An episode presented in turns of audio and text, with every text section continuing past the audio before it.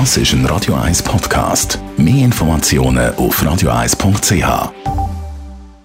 Die grünen Minuten auf Radio 1 werden präsentiert von Energie 360 Grad. Nachhaltige Energie und Mobilitätslösungen für die Welt vom Morgen. Energie360.ch wir reden über Solar Carport. Das ist so ein Auto-Unterstellplatz, der mit Solarzellen ausgestattet ist. Andreas Christi von der Umweltarena Spreitenbach. Was kann mich jetzt da überzeugen? Was kann einem überzeugen, Hausbesitzer, einen Solar Carport äh, aufzustellen vor dem Haus? Ein Solar Carport bietet eine wunderbare Möglichkeit, das eigene Elektroauto oder E-Bike mit Solarstrom vor Ort zu laden und den für den weiteren Eigenbedarf zu nutzen.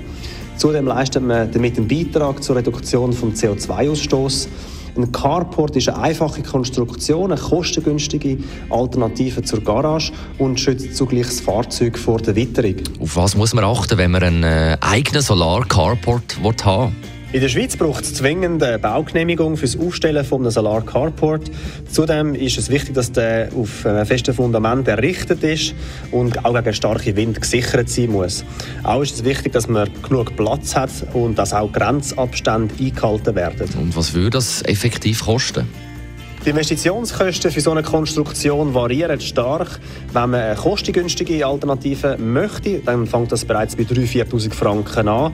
Bei robusteren Bauten, die sogar teilweise eine Stromspeichermöglichkeit haben, muss man mit Kosten von 20.000 bis 40.000 Franken rechnen. Besten Dank, Andreas Krisi von der Umweltarena in Spreitenbach über Solar Carport.